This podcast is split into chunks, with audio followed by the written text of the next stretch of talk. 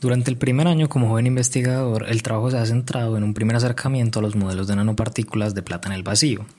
Con el uso del Atomic Simulator Environment y de la herramienta GPO, se realizan simulaciones de diferentes configuraciones de clústeres de plata con el fin de encontrar las estructuras más estables, analizar su geometría y su espectro de emisión infrarrojo. Las simulaciones se realizan además con diferentes funcionales de canje y correlación, con el fin de comparar los resultados obtenidos con las bases de datos experimentales,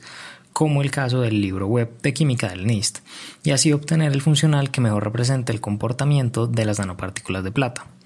En el póster se pueden observar las estructuras, los modos de vibración y las frecuencias obtenidas para clústeres de plata compuestos por 2, 3 y 4 átomos. Actualmente se está trabajando en obtener estos mismos resultados para clústeres con un mayor número de átomos, pero esto implica un mayor tiempo de cálculo y una mayor variedad de estructuras estables. Además, se está trabajando en clasificar tanto las estructuras como los modos de vibración de acuerdo a su simetría, con el fin de tener una mejor comparación con los datos experimentales. Como se menciona anteriormente, el objetivo de estos análisis es encontrar el funcional de canje y correlación que mejor represente el comportamiento de los clústeres de plata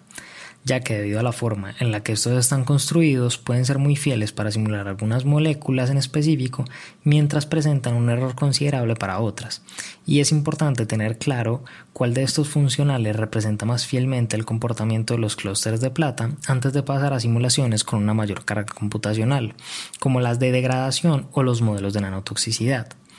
No obstante, no solo se busca el funcional que más se acerca a los datos experimentales reportados en diferentes artículos, sino el que presente la mayor consistencia al aumentar el número de átomos de la estructura. En este caso, se tienen los resultados para los funcionales LDA y Vitrilib, los cuales, al compararlos con los datos experimentales, nos muestran que las, que las estructuras obtenidas por el LDA presentan una distancia interatómica menor a la esperada, mientras que con Vitrilib ocurre lo contrario. Pero estas diferencias con las distancias esperadas se mantienen mientras se aumenta el número de átomos de la estructura, por lo que por ahora estos funcionales se presentan como buenos candidatos.